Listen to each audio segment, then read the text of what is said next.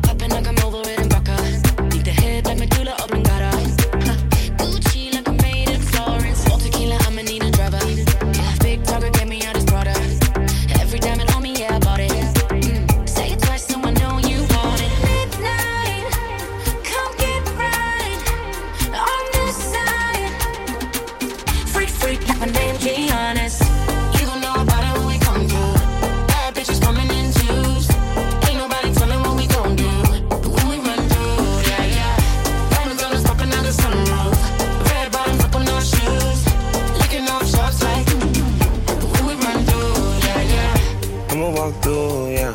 Crib with a house and pool, yeah. Let her walk through.